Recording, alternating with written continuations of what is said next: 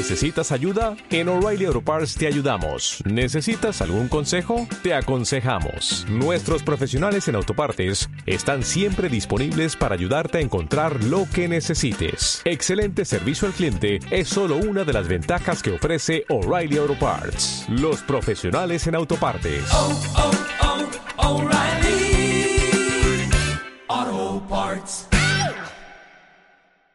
Creo que esto explica el por qué las mujeres ya ya alcanzó un punto máximo. La primera lista de bestsellers en que apareció el libro era la de los libreros independientes de California Norte. California Norte, como dijo Wells, fue donde comenzaron a acudir a sus lecturas 700 y 800 personas. Es donde arrancó la epidemia del ya ya. ¿Por qué?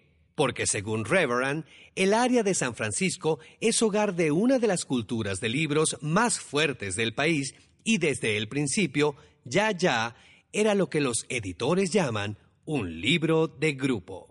Las mujeres que acudían a las lecturas de Wells invariablemente eran miembros de algún grupo. En la última década, el movimiento de grupos para leer libros es hasta cierto punto un fenómeno de mujeres adultas, y Ya Ya es un libro acerca de la amistad de toda la vida de un grupo de mujeres adultas. Este es el tipo de libro que las personas deseaban discutir, y porque se hablaba de él en grupos, se volvió tanto más pegajoso. Al final de cuentas, es más fácil apreciar y recordar algo si se discute durante un par de horas entre amigos, si se vuelve una experiencia social, un tema de conversación, lo cual explica por qué ya ya se volvió una de las epidemias por palabra de boca. Wells cuenta que al final de sus lecturas, durante el periodo de preguntas y respuestas, las mujeres en la audiencia le decían Hemos tenido este grupo para libros desde hace dos años, y cuando leímos su libro, algo más sucedió comenzó a sentirse un nivel de participación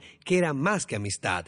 Me dijeron que comenzaron a ir juntas a la playa o celebrar fiestas en las distintas casas. Las mujeres comenzaron a formar grupos de mujeres ya ya, imitando al grupo descrito en el libro, y traían fotografías del grupo para que Wells las firmara. El metodismo de Wesley se regó como un incendio forestal por Inglaterra y América porque Wesley estaba moviéndose entre cientos y cientos de grupos, y cada grupo llevaba un mensaje haciéndolo aún más pegajoso.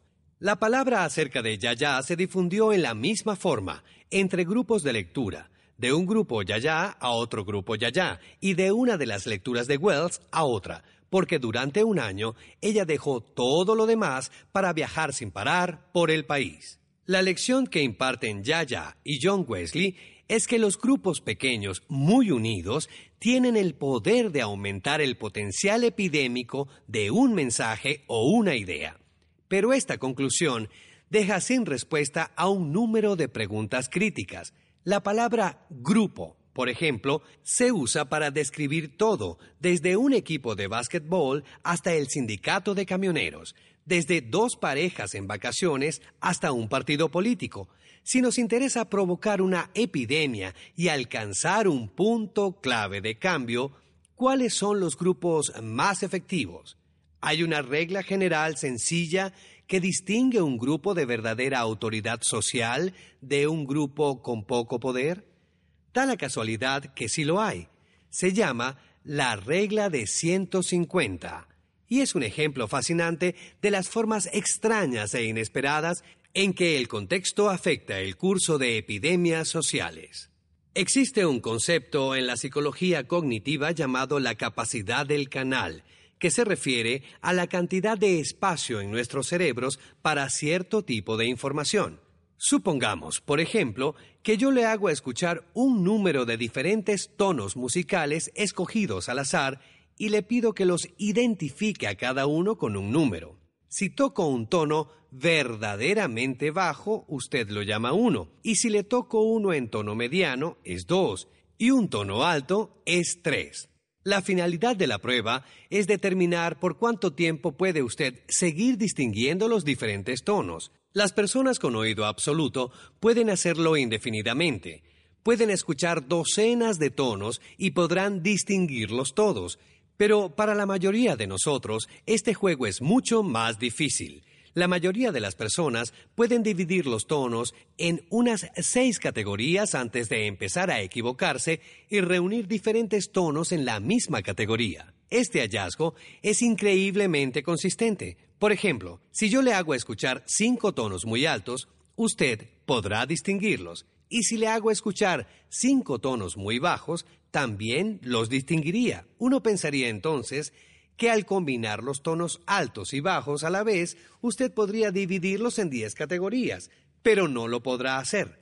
Lo más probable es que no pasaría de 6 categorías. Esta limitación natural se presenta una y otra vez en pruebas sencillas. Si yo le pido que beba 20 vasos de té helado, cada uno con diferente cantidad de azúcar, para que usted los arregle en categorías según su dulzura, usted no llegará a más de seis o siete categorías antes de equivocarse. O si le muestro puntos rápidamente en una pantalla y le pido contar cuántos son, llegaría hasta unos siete puntos y luego tendría que adivinar. Parece haber alguna limitación intrínseca en nosotros, bien por el aprendizaje o bien por el diseño de nuestro sistema nervioso que mantiene nuestras capacidades de canal entre este límite general, concluye el psicólogo George Millar en su famoso ensayo El mágico número 7. Por esta razón, los números telefónicos tienen siete dígitos.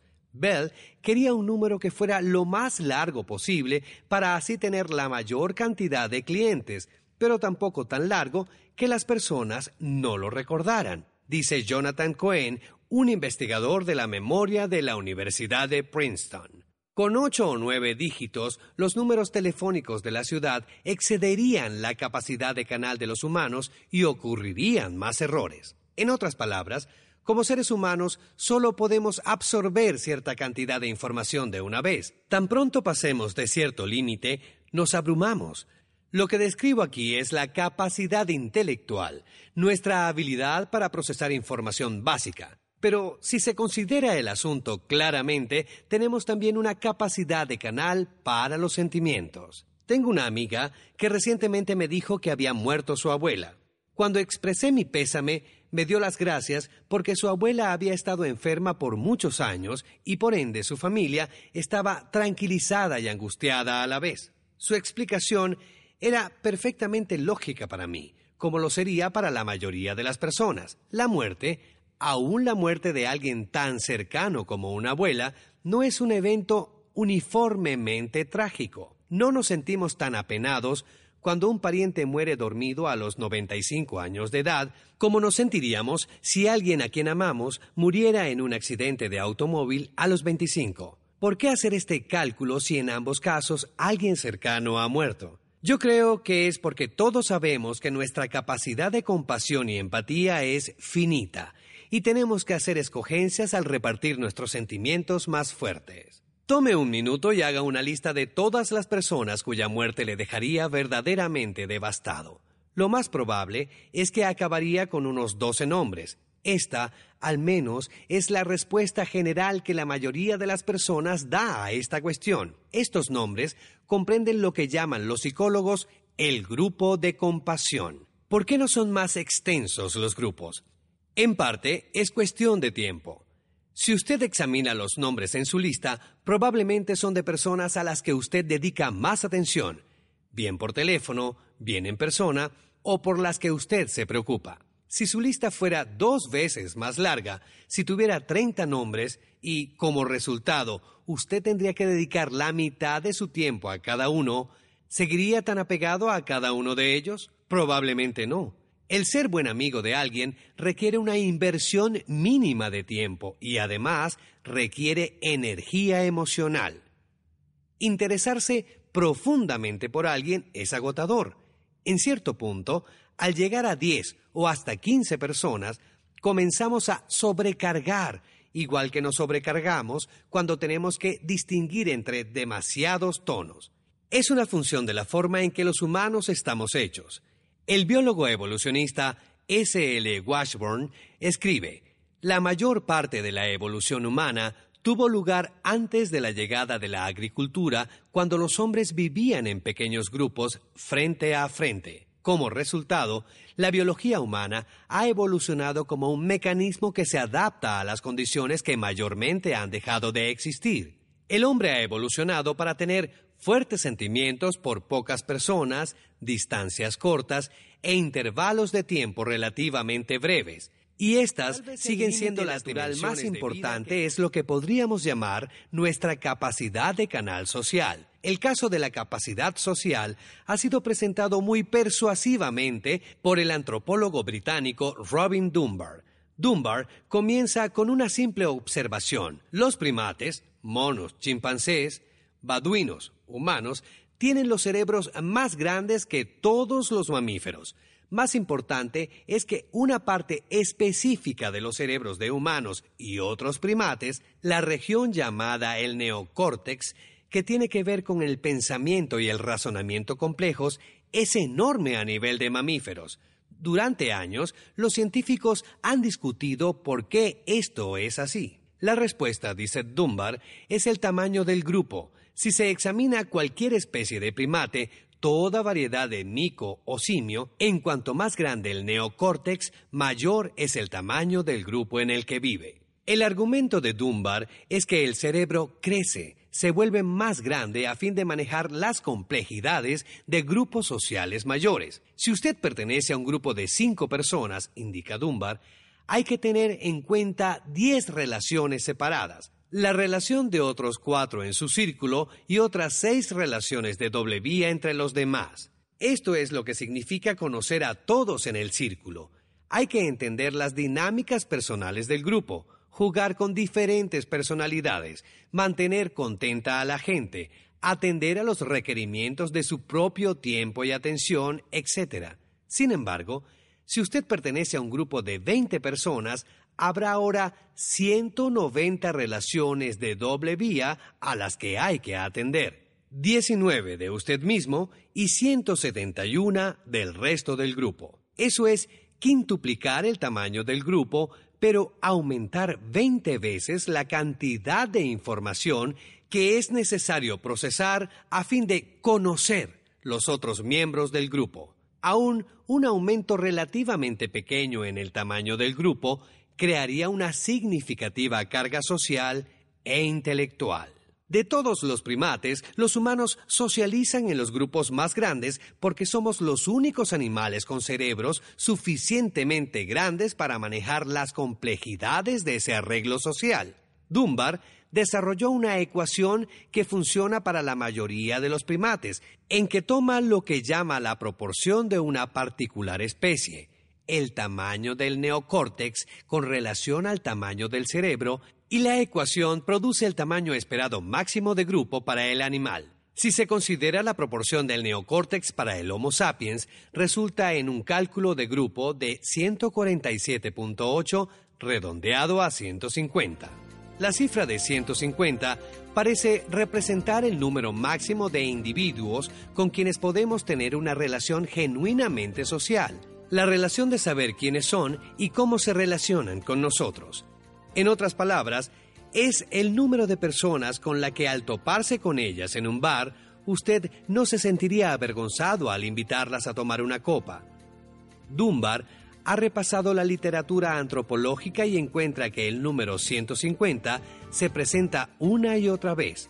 Por ejemplo, examinó 21 diferentes sociedades de cazadores, recogedores por las que tenemos sólida evidencia histórica desde los Gualviri de Australia hasta los Tawade de Nueva Guinea y encuentra que el número promedio de personas en la aldea era 148.4.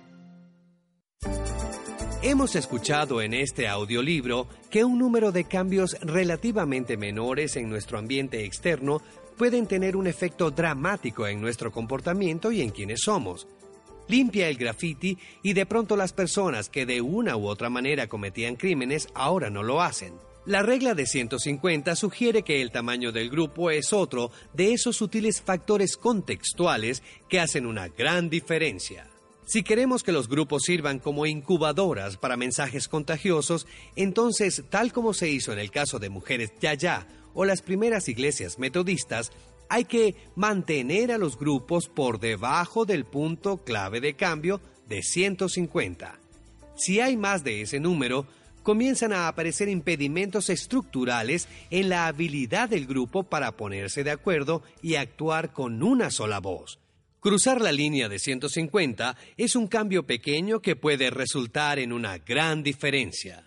Tal vez el mejor ejemplo de una organización que ha solucionado exitosamente este problema es Gore Asociados, una firma privada multimillonaria de alta tecnología cuya base es Delaware. Gore es la compañía que fabrica el tejido Gore-Tex a prueba del agua, así como el hilo dental Gore, aislamientos especiales para cables de computadoras y una variedad de sofisticados cartuchos especiales, bolsas para filtrar y tubos para las industrias de automóviles, semiconductores, farmacéuticos y medicinales. En Gore no hay títulos. Si se le pide la tarjeta de visita a alguien que trabaja allí, tendrá meramente su nombre y la palabra asociado sin importar cuánto gana, ni cuáles son sus responsabilidades, ni cuántos años lleva en la compañía. No hay jefes, hay patrocinadores, mentores que velan por sus intereses. No hay gráficos de organización, ni presupuestos, ni complicados planes estratégicos. Los salarios se deciden colectivamente. La casa matriz es un edificio muy sencillo, bajo de ladrillos rojos. Las oficinas ejecutivas son pequeñas, sencillamente amobladas a lo largo de un corredor. Los rincones de los edificios Gore tienden a ser salas de conferencias o espacios libres para que nadie pueda tener una oficina más prestigiosa que otro. Cuando visité a un asociado Gore de nombre Bob Hahn en una de las oficinas de la empresa en Delaware, traté sin éxito que me dijera cuál era su posición.